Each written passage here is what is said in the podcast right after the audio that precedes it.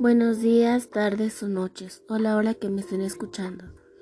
En esta ocasión vamos a hablar de dos temas muy importantes que son la enseñanza centrada en el profesor y la enseñanza centrada en el alumno. El profesor es el centro o la persona clave y la atención se centra en las conferencias y los laboratorios formales. En este método el aprendizaje es más pasivo que activo el profesor es quien decide casi por completo qué y cómo deberá aprender el alumno, y es el único que evalúa cuánto ha aprendido. El alumno participa solamente en la ejecución de las actividades relacionadas con el profesor. En el modelo tradicional, la adquisición del conocimiento es el objeto principal del proceso de enseñanza, y la exposición del maestro ocupa el lugar preponderante. Este modelo educativo tiene una clara estructura vertical. Su principal objetivo es que los alumnos aprendan y su eje principal son los docentes y los planes de aprendizaje. Dominó la importancia de los datos en lugar de conceptos y prestó poca atención a las actividades participativas. Promover las actividades pasivas de los estudiantes para que no puedan desarrollar plenamente sus habilidades críticas o razonamiento. Estas son algunas desventajas que son la causa por la que los niños no aprenden bien.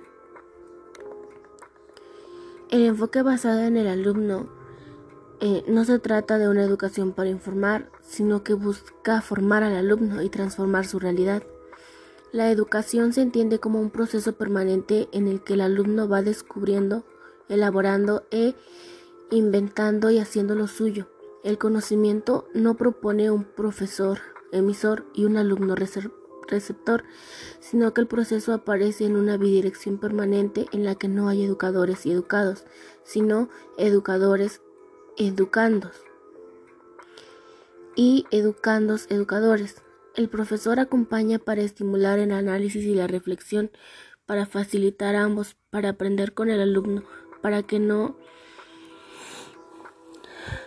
para que reconozca la realidad y volverla a construir juntos por un cambio de actitudes, pero se basa en el conocimiento mecánico de conductas, sino en el avance del alumno crítico a un alumno analítico, con valores solidarios. Se basa en la participación activa del alumno en el proceso educativo y la formación para la participación de la sociedad, pues propone que solo participando, investigando, buscando respuestas y problematizando se llega realmente al conocimiento. El eje es el alumno. Se propicia la solidaridad, la cooperación, la creatividad y la capacidad potencial de cada alumno. Esto ha sido todo por el pequeño podcast de hoy. Espero haber ayudado en la comprensión de estos dos temas muy importantes. Gracias por escucharme. Nos vemos en la nos escuchamos, lo siento, en la en la siguiente. Que tengan un excelente día, tarde o noche.